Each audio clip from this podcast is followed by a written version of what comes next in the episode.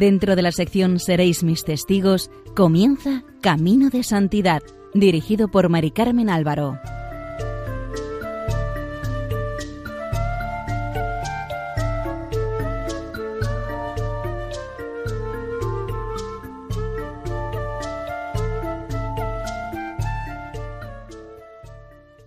Bienvenidos a Caminos de Santidad. Les ofrecemos a continuación el tercer y último capítulo dedicado a la vida de Francisco Marto, el niño vidente de Fátima.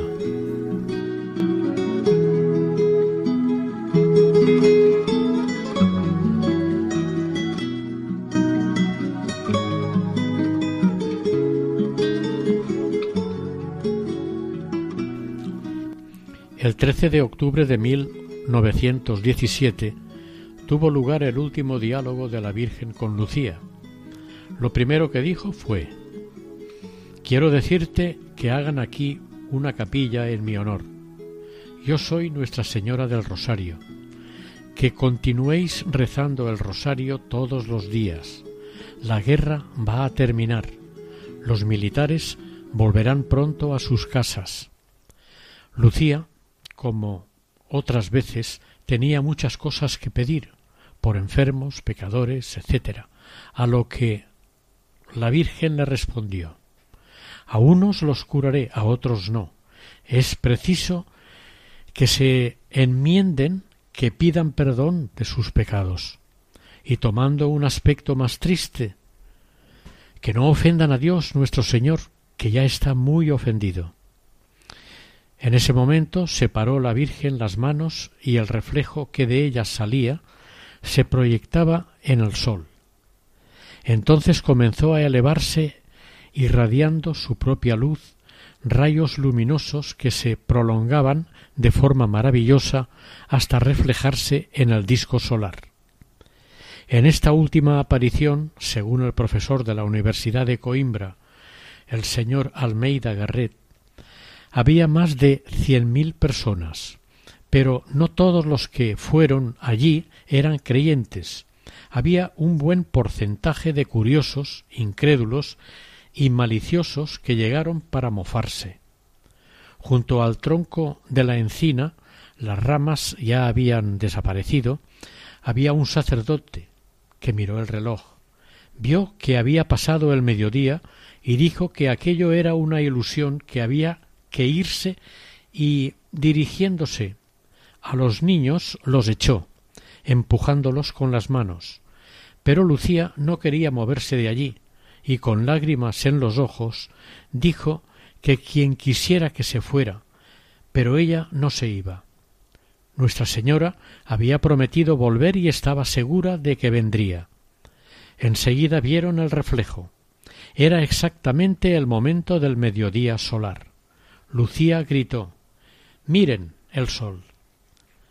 La multitud fijó los ojos en el sol y comenzaron a ver cómo el sol enviaba haces de luz de preciosos colores amarillo, rojo, azul y verde, que teñían las ropas y los objetos que había allí.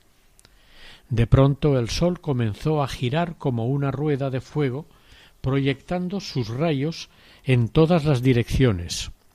De repente apareció que se desprendía del firmamento y se lanzaba hacia la tierra, llegando hasta la altura de los árboles, de forma que la gente creía que había llegado su fin. Muchos gritaban ¡Ay Jesús! Aquí morimos todos. Nuestra Señora nos ampare. gritaban haciendo un acto de contrición. Una señora hizo confesión general de sus pecados en voz alta. Cuando el sol se paró y volvió a su lugar, todos dieron un suspiro de alivio. Estaban con vida y habían visto el milagro anunciado por la Virgen a los niños.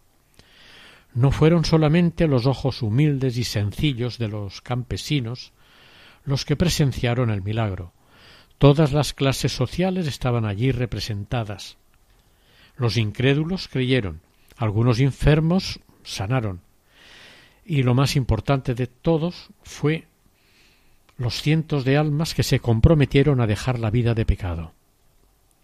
Varios periódicos publicaron artículos sobre el milagro solar. Allí no faltaron periodistas que dieran fe del prodigio como Abelino Almeida, quien dijo que el astro parecía una placa de plata opaca. Y era posible mirarlo sin que dañase la vista. La gente gritaba Milagro, milagro, prodigio. El sol, según expresión de aquella gente, bailaba. Encaramado en el estribo de un autobús de Torres Novas, un anciano de expresión bondadosa rezaba el credo con energía. El señor Juan María Amado de Melo se dirigió a un grupo que permanecía con la cabeza cubierta por el sombrero. Le suplicó encarecidamente que se descubriesen ante tan extraordinaria manifestación de la existencia de Dios. Una señora, bañada en lágrimas y sofocada, exclamaba Qué lástima. Aún hay hombres que no se descubren ante tan magnífico milagro. Por la tarde, alrededor de las siete, Francisco fue interrogado por el reverendo padre Formigao. El niño estaba agotado. Todo era un aluvión de preguntas.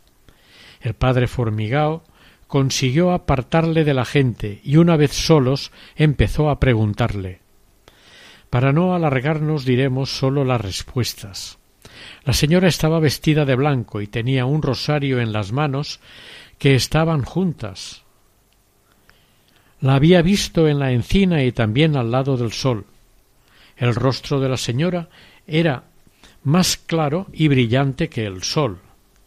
No había oído nada de lo que la señora había dicho, pero Lucía le había dicho el secreto, y que él no podía contarlo.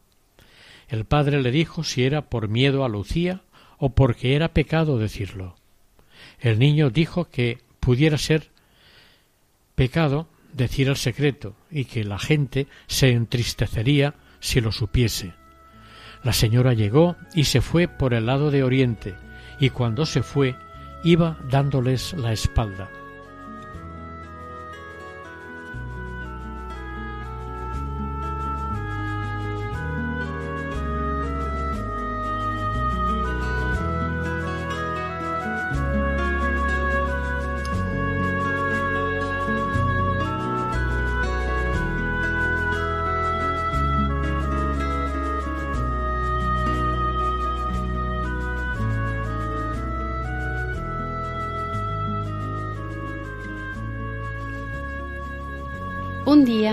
Lucía salió de casa hacia la escuela. En el camino se encontró con su hermana Teresa, casada hacía poco tiempo y que vivía en Lomba, una aldea cercana. Una mujer de un caserío cercano a Aljustrel estaba muy afligida. Habían detenido a su hijo acusado de un crimen. Si no se justificaba su inocencia, sería condenado al destierro o por lo menos a un considerable número de años en la cárcel. Teresa, la hermana de Lucía, le pidió con insistencia en nombre de la pobre mujer que rogara a Nuestra Señora. Lucía se encontró con sus dos primos y por el camino hacia la escuela contó a los pequeños el drama de aquella madre. Al llegar a Fátima, Francisco dijo Mientras vosotras vais a la escuela, yo me quedo aquí en la iglesia con Jesús escondido y ruego por el hijo de esa mujer. Al salir de la escuela, las dos niñas fueron a la iglesia a buscar a Francisco, que estaba de rodillas. Lucía le preguntó ¿Le pediste esa gracia a nuestro Señor? El niño contestó Sí, la pedí le dices a tu hermana Teresa que dentro de pocos días el hijo de esa mujer volverá a casa. Efectivamente, unos días después, el día trece, el joven que había sido acusado injustamente fue con toda su familia para agradecer a Nuestra Señora la gracia recibida. El amor de Francisco por Jesús en la Eucaristía era inmenso, él llamaba a la sagrada hostia Jesús escondido. Iba a misa de diario, siempre que le era posible. Cuando sus padres comenzaron a mandarlo a la escuela en Boleiros, sabiendo él que iría muy pronto al cielo, muchas veces no iba a la escuela, sino que se quedaba en la iglesia y le decía a Lucía Tú ve a la escuela mientras yo me quedo aquí en la iglesia. No vale la pena que aprenda a leer si voy a ir pronto al cielo. Llámame cuando vengas de regreso. Francisco se quedaba en la iglesia todo el tiempo que duraba la escuela. Se iba al altar delante de Jesús escondido en el tabernáculo. Ponía sus manos en el altar y arrodillándose adoraba a su Señor y Dios realmente presente. Allí él consolaba a su Señor y allí le encontraba Lucía cuando volvía de la escuela. Francisco rezaba los quince misterios del Santo Rosario diariamente y muchos más aparte para cumplir el deseo de la Virgen. Un día unas señoras le preguntaron a Francisco qué quería ser cuando fuera mayor militar, médico, sacerdote. A todo dijo que no, no quería ser nada, quería morirse para ir pronto al cielo. Una mañana, a finales de octubre de 1918, al salir de casa camino de la escuela, Lucía se dio cuenta de que Francisco caminaba muy despacio. Apenas podía andar y le dolía mucho la cabeza, además de que parecía como si se fuera a caer.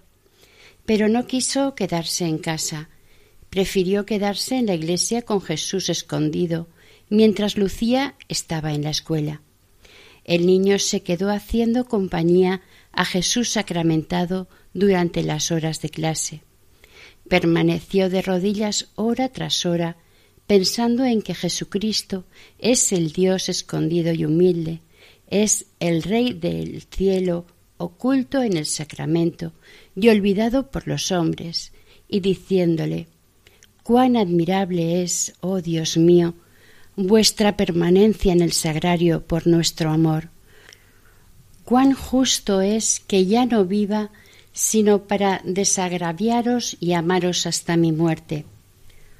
Uno de los días que Francisco, ya enfermo, pudo dar uno de sus paseos por los lugares de Cabeso y Baliños, al regreso estaba su casa llena de gente, y una mujer junto a la mesa fingía que bendecía los numerosos objetos de piedad, medallas, rosarios, crucifijos, etc. A Francisco la impostora le invitó a que le ayudara a bendecir los objetos. El niño le dijo con seriedad Yo no puedo bendecir y usted tampoco puede bendecir. Solamente pueden hacerlo los sacerdotes. Las palabras de Francisco se extendieron rápidamente entre todos los que estaban allí. La mujer se tuvo que ir inmediatamente entre los insultos de todos aquellos que le exigían los objetos que le habían entregado.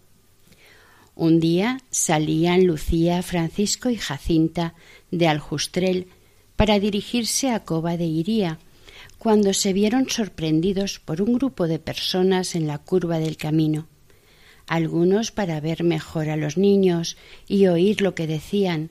Colocaron a Lucía y Jacinta encima de una pared. Francisco se negó a subir allí, como si tuviera miedo de caerse. El niño ya estaba enfermo. Poco a poco se fue escapando de allí y se recostó en un muro que estaba enfrente.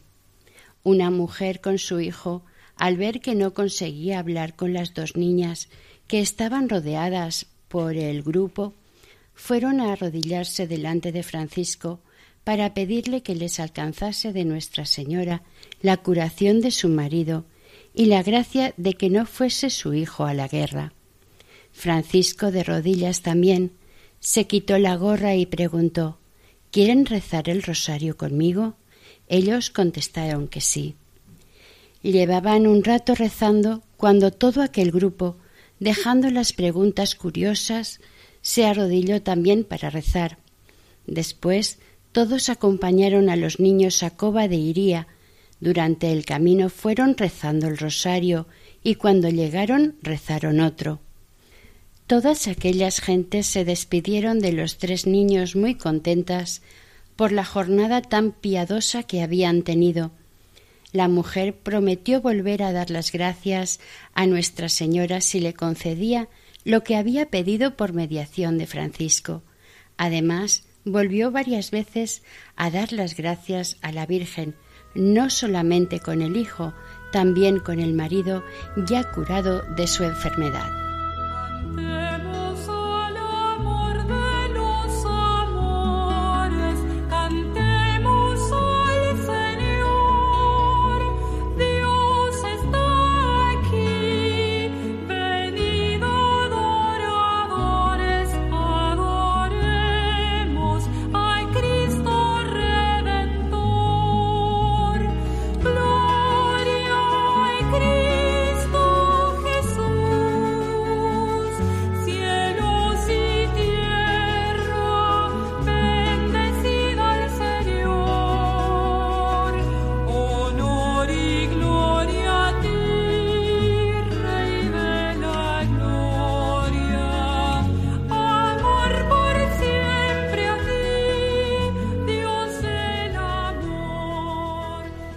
Día en que Francisco estaba enfermo en cama y que Lucía y Jacinta, recordemos que la niña estuvo enferma al mismo tiempo que su hermano, se había levantado un rato, le hacían compañía junto a su cama.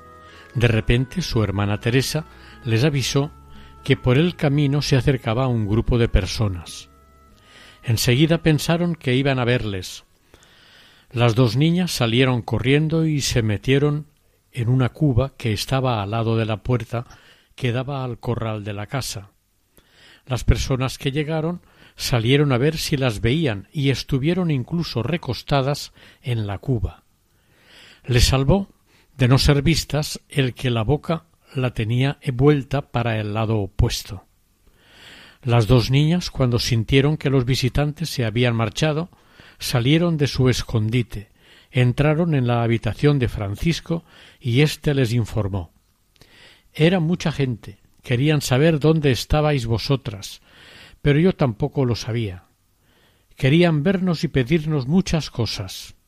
Entre ellas había una mujer de Alquedao que quería la curación de un enfermo y la conversión de un pecador. Por esta mujer pido yo, vosotras rogáis por los otros, que son muchos. Esta mujer de Alquedao, al poco tiempo de morir, Francisco estuvo preguntando cuál era su tumba para darle las gracias por haber concedido las dos peticiones que le hizo. Durante su enfermedad, Francisco estaba siempre alegre y contento. Un día le preguntó Lucía si sufría mucho y él le contestó Bastante, pero no importa, sufro para consolar al Señor. Dentro de poco tiempo iré al cielo.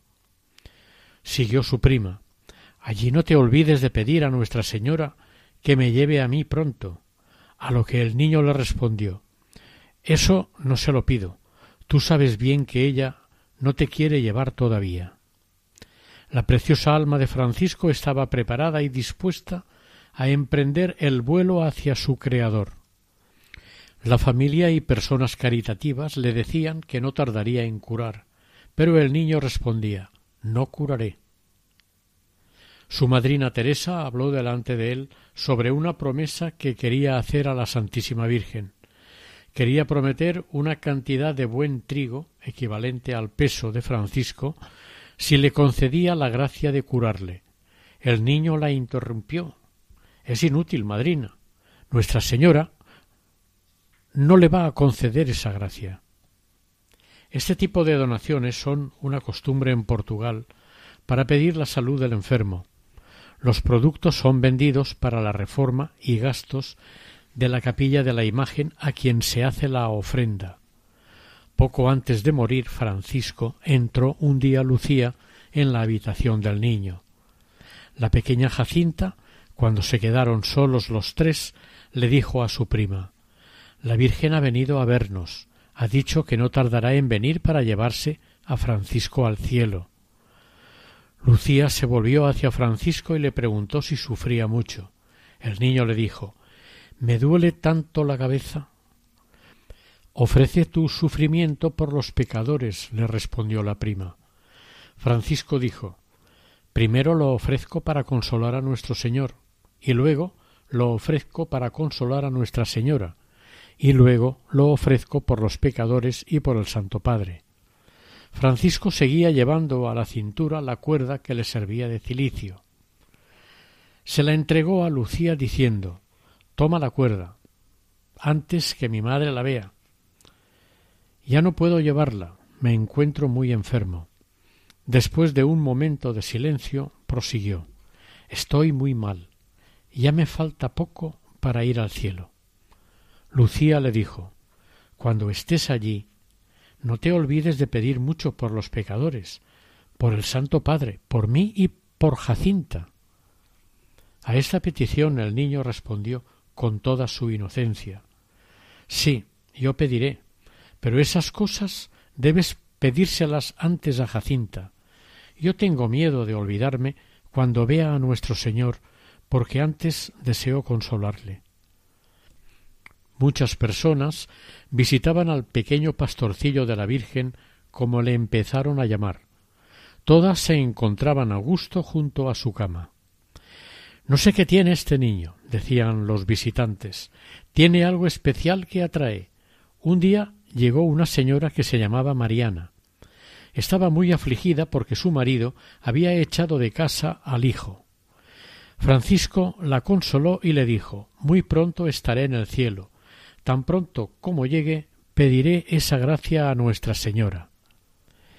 El mismo día que murió Francisco, por la tarde, fue el hijo a su casa a pedir perdón a su padre, y éste le perdonó después de que varias veces lo había intentado anteriormente, y no conseguía el perdón porque el hijo no quería reconocer ni atenerse a las condiciones que ponía el padre.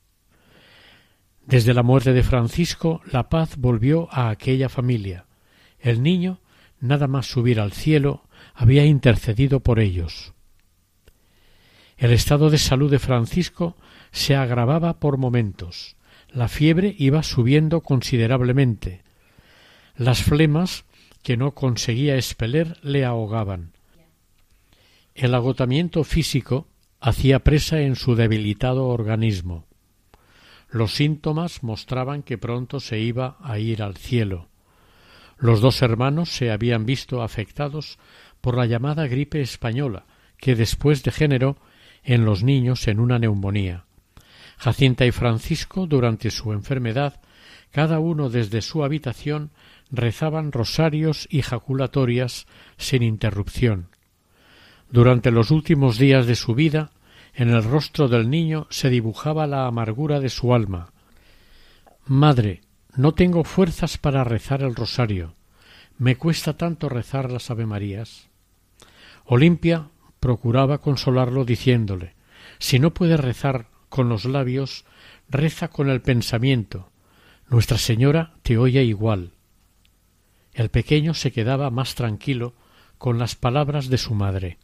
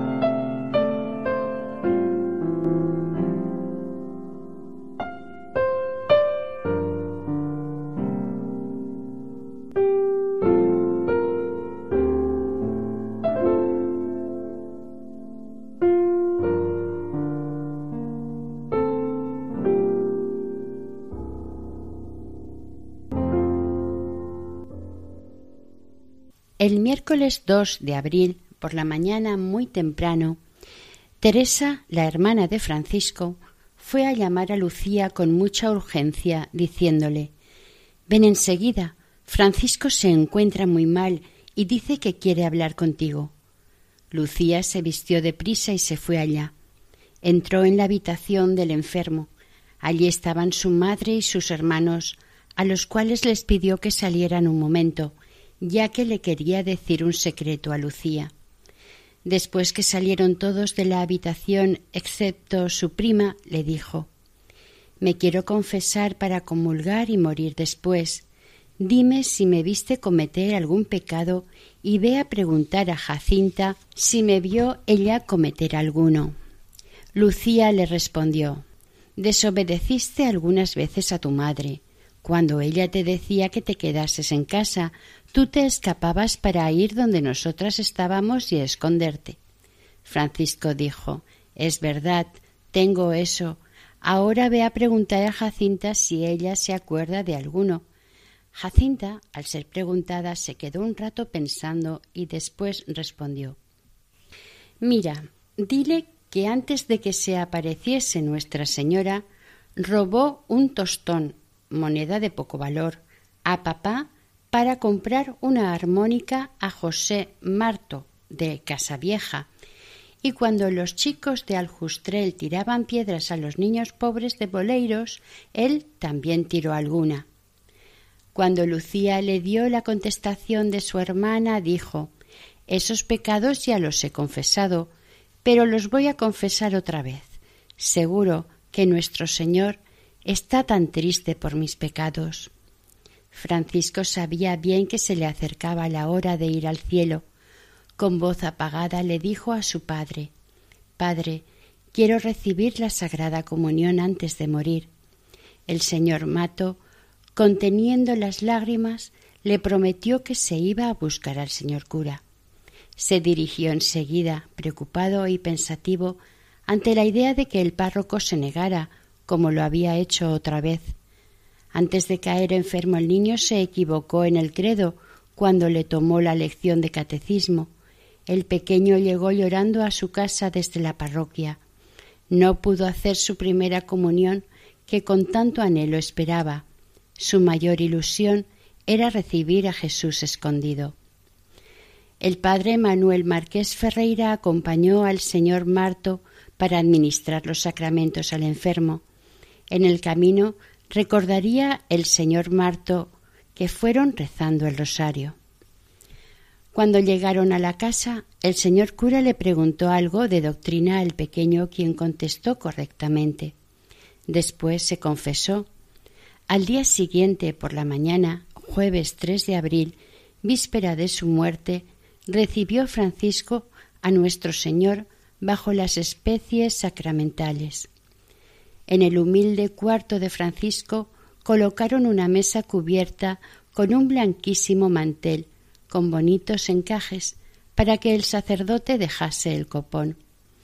Cuando Francisco oyó el sonido de la campanilla indicando que se acercaba Jesús sacramentado, trató de incorporarse y sin fuerzas cayó sobre la almohada. Su madrina Teresa, que había ido para asistir a la primera y última comunión de su ahijado, le dijo que podía quedarse echado para recibir a nuestro Señor. El sacerdote dejó el copón sobre la mesita preparada para el acontecimiento, saludando con la frase La paz sea en esta casa. Después le dio la comunión al niño. Al contacto de la hostia consagrada con su reseca lengua, Francisco cerró los ojos para adorar al Señor dentro de su pecho. Permaneció largo tiempo en contemplación y acción de gracias. Cerca de él, de rodillas, estaban sus dos inseparables compañeras, rezando y llorando de emoción. Cuando Francisco abrió los ojos, se fijó en su madre y como si despertara de un dulce sueño, con voz suave preguntó Madre, ¿Vendrá otra vez el señor cura con Jesús escondido? La madre calló, con el corazón destrozado de dolor. Lucía y Jacinta rezaban mientras el rosario al pie de su cama. El niño parecía que se encontraba mejor y les dijo Seguro que en el cielo me voy a acordar de vosotras. Ya de noche, Lucía se despidió de él diciéndole que si se iba aquella noche al cielo, que no se olvidara de rogar por ella. Agarrado a la mano derecha de su prima estuvo un rato mirando con lágrimas en los ojos. Como la escena se volvía demasiado conmovedora, Olimpia mandó a Lucía salir de la habitación. Esta se despidió con un Adiós, Francisco, hasta el cielo, y el niño Adiós, Lucía, hasta el cielo. Después de haber comulgado, Francisco no sentía el más mínimo dolor. El pequeño se despidió de su familia, pidió perdón a todos los de la casa y a su madrina por los disgustos que podía haberles causado, y le dijo a su madre No tengas pena, voy a ir al cielo, allí rogaré por ti.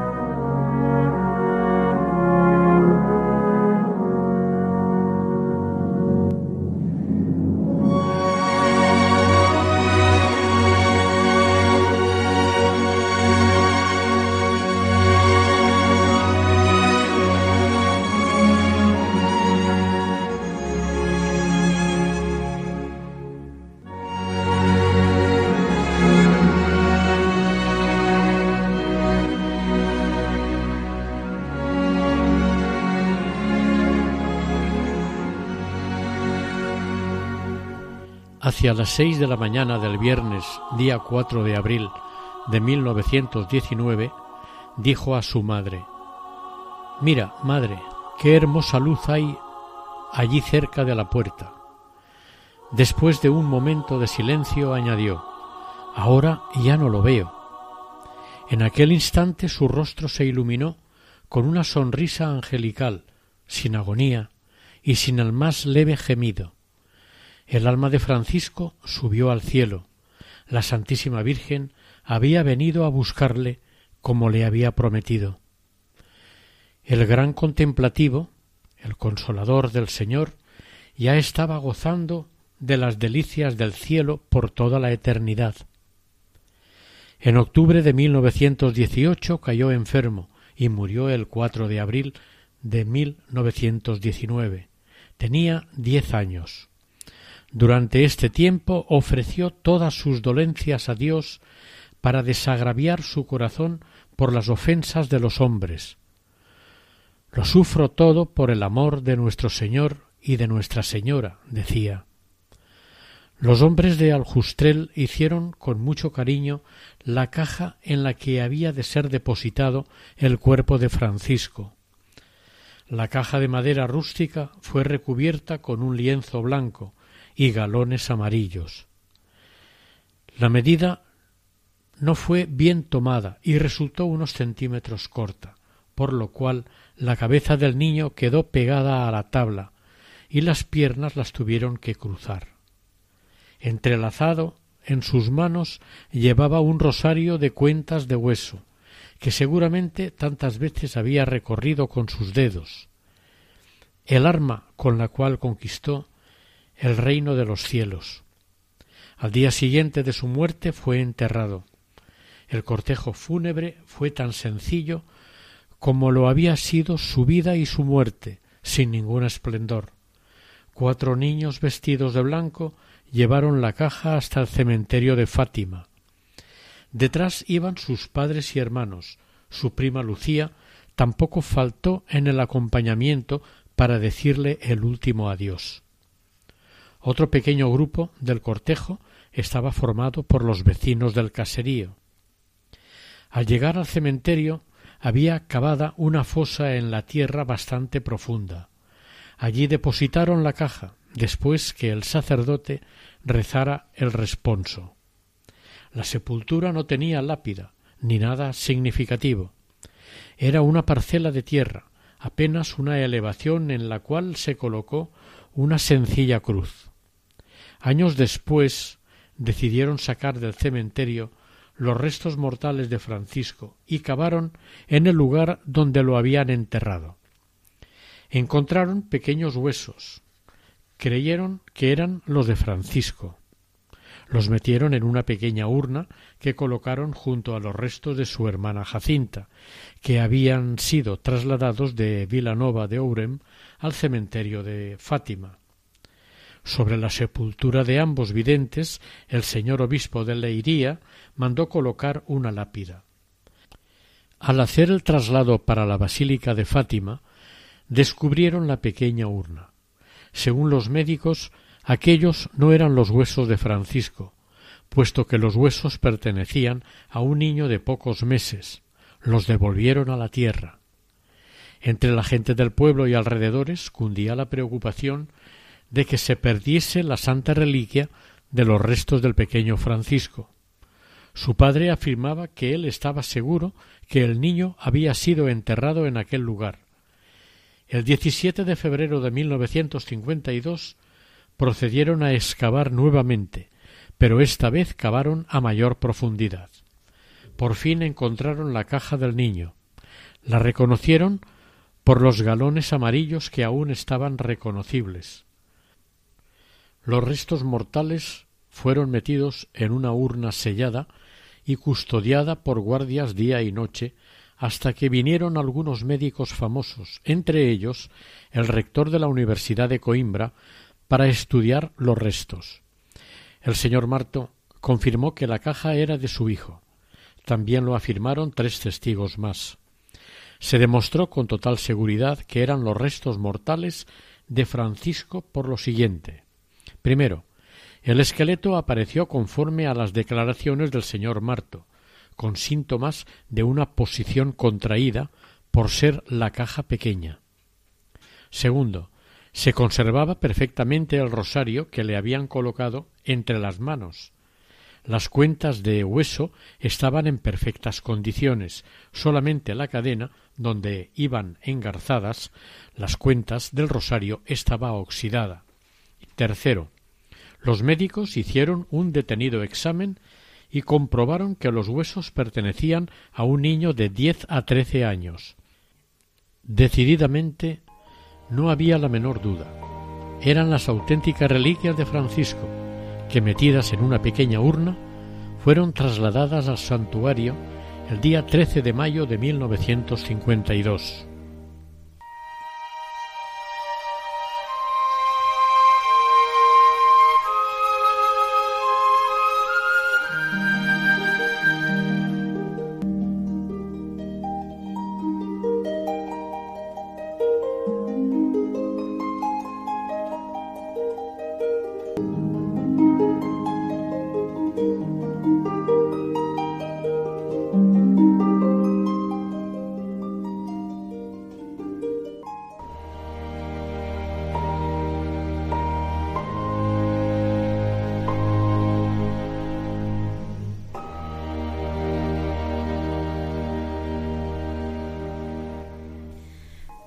De la beatificación de los niños de Fátima, La Iglesia no había beatificado a ningún niño que no fuera mártir. Se pensaba, en consideración a su edad, que no tenían la capacidad de practicar en grado heroico las virtudes cristianas, primera condición necesaria para la beatificación. Pero sucedió algo muy interesante. Llegaron a Roma miles de cartas de todo el mundo y no sólo de parte de fieles, sino también de obispos y cardenales solicitando la beatificación de los pastorcitos. Esta gran cantidad de solicitudes generó una reflexión en el interior de la congregación de las causas de los santos. Juan Pablo II nombró una comisión de expertos, teólogos, psicólogos, pedagogos, para examinar el problema. Luego de un estudio profundo, se llegó a una conclusión. Los niños están capacitados para practicar las virtudes cristianas, claro está, en la medida y modo posible para ellos. Gracias a esta conclusión se pudo proceder a la beatificación. El proceso de beatificación fue abierto el 20 de diciembre de 1950, tras los estudios realizados por las diferentes comisiones. El milagro necesario para poder llevar a cabo la beatificación tuvo lugar en 1987. Este milagro se realizó en la persona de Emilia Santos, una mujer de Leiría, Portugal, que llevaba veintidós años paralítica en cama.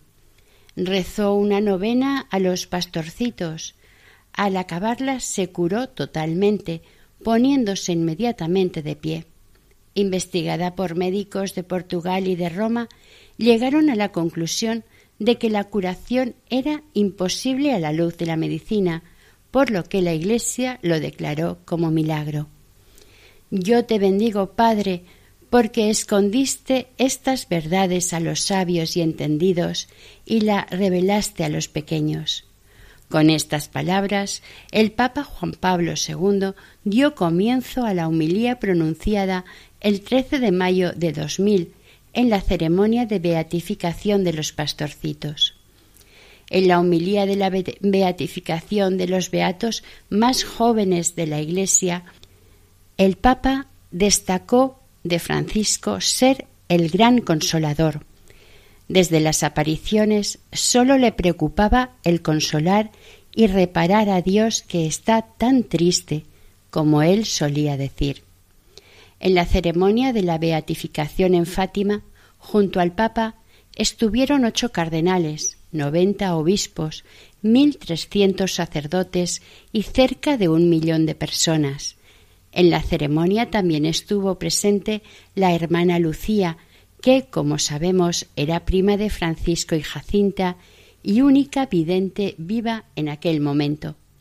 Hay que resaltar que esta celebración estuvo enmarcada dentro de las celebraciones del gran jubileo del año 2000, con lo que la Iglesia nos presenta a los niños de Fátima, Francisco y Jacinta como modelos de vida a seguir y en boca del Papa que sean antorchas que iluminen a la humanidad. Diremos que Francisco mortificó su carácter y su voluntad sobreponiéndose a la fatiga, negándose a sí mismo la comida para poder dársela a los pobres, no tomando agua durante días enteros, especialmente en los meses más calurosos, ayunando durante la cuaresma, usando una cuerda, como su hermana Jacinta y su prima Lucía, como penitencia, y además renunciando a sus juegos favoritos para dedicar más tiempo a la oración no perdía la ocasión para unirse a la pasión de Cristo y cooperar de esta manera a la salvación de las almas y al crecimiento de la Iglesia. Francisco pudo haber sido el que encabezara el grupo de los videntes, sin embargo es el último. Por designios misteriosos de Dios, parece también el menos protegido por la gracia. Lucía ve a Nuestra Señora y habla con ella, Jacinta ve, oye, pero no habla. Francisco solamente ve, no oye ni habla con la Virgen, Por eso tendrá que creer lo que su prima y su hermana le cuentan. Cuando ocurrió la primera aparición de la Virgen, vemos que a Lucía y a Jacinta se les promete inmediatamente el cielo. Sin embargo, a Francisco se le pone una condición tiene que rezar muchos rosarios. Quizás la Virgen hizo esto porque era un poco perezoso para la oración, sin embargo los designios de Dios permitieron que fuera de esta forma porque la condición impuesta por Nuestra Señora introdujo a Francisco en una profunda vida de oración y no ser meramente un repetidor del Santo Rosario, sino más bien un contemplador de sus misterios.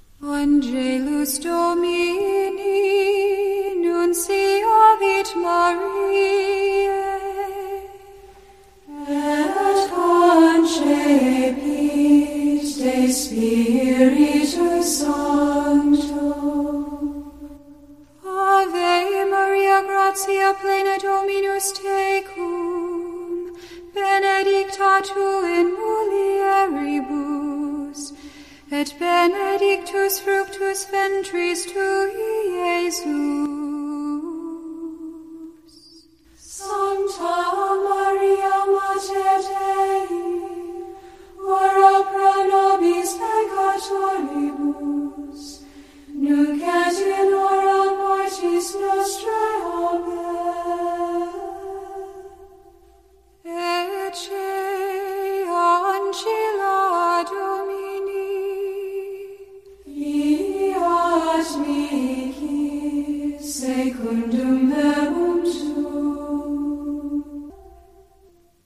La vida de Francisco nos reta a cada uno de nosotros a examinarnos en el amor al Señor. Dijo en la homilía de beatificación el Papa Juan Pablo II, lo que más impresionaba y absorbía al beato Francisco era Dios, en esa luz inmensa que había penetrado en lo más íntimo de los tres. Además, sólo a él Dios se dio a conocer muy triste, como decía. Una noche su padre lo oyó sollozar y le preguntó por qué lloraba. El hijo le respondió Pensaba en Jesús, que está muy triste a causa de los pecados que se cometen contra él. Vive movido por el único deseo que expresa muy bien el modo de pensar de los niños, de consolar y dar alegría a Jesús. En su vida se produce una transformación que podríamos llamar radical, una transformación ciertamente no común en los niños de su edad. Se entrega a una vida espiritual intensa, que se traduce en una oración asidua y ferviente, y llega a una verdadera forma de unión mística con el Señor.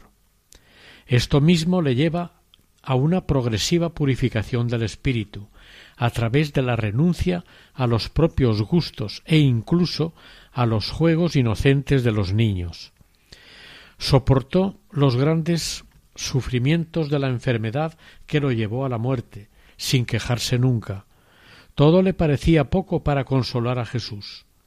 Murió con una sonrisa en los labios. En el pequeño Francisco era grande el deseo de reparar las ofensas de los pecadores, esforzándose por ser bueno y ofreciendo sacrificios y oraciones. Y Jacinta, su hermana, casi dos años menor que él, vivía animada por los mismos sentimientos. El mensaje de Fátima es una llamada a la conversión, alertando a la humanidad para que no siga el juego del dragón que, con su cola, arrastró un tercio de las estrellas del cielo y las precipitó sobre la tierra. Apocalipsis 12, 4.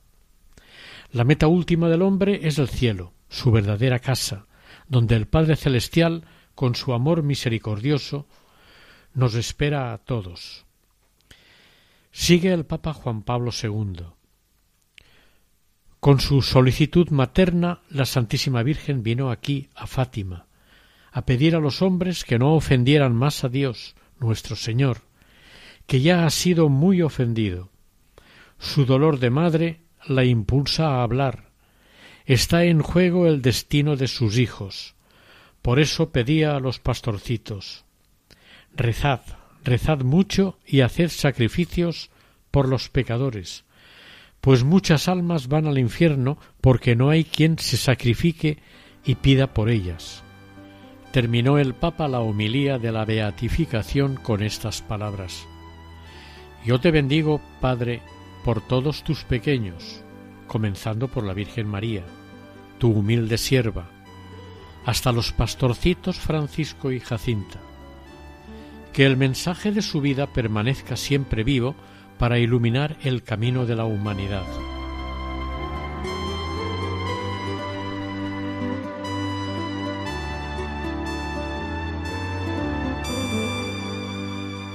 Queridos amigos de Radio María, terminamos hoy con el tercer y último capítulo del Beato Francisco Marto, el pastorcito de Fátima, con la oración que les enseñó el ángel.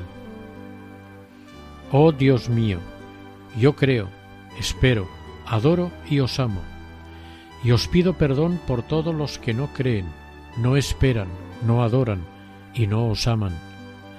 Santísima Trinidad, Padre, Hijo, Espíritu Santo, os adoro profundamente y os ofrezco el preciosísimo cuerpo, sangre, alma y divinidad de tu amadísimo Hijo, nuestro Señor Jesucristo, presente en todos los tabernáculos de la tierra, en expiación por los ultrajes, sacrilegios e indiferencias con las que Él mismo es ofendido y por los méritos infinitos del Sagrado Corazón de Jesús y por la intercesión del Inmaculado Corazón de María, te pido por la conversión de todos los pecadores. Amén.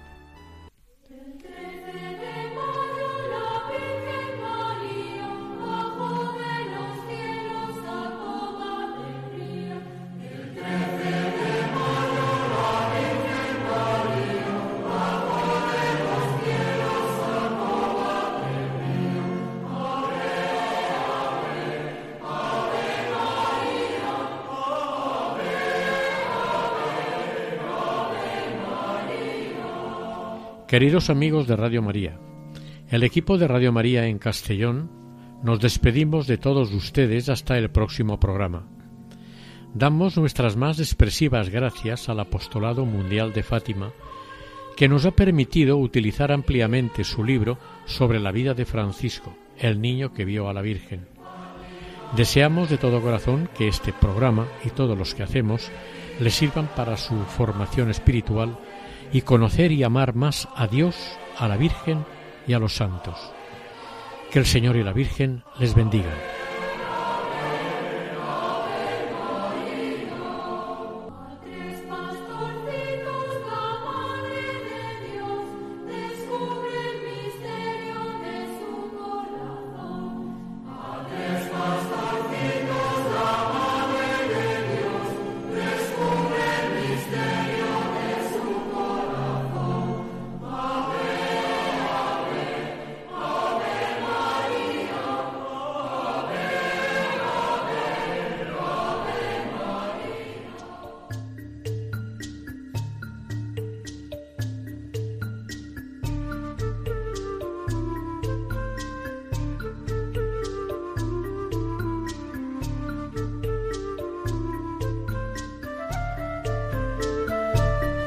Escuchado en Radio María Camino de Santidad, dirigido por Mari Carmen Álvaro.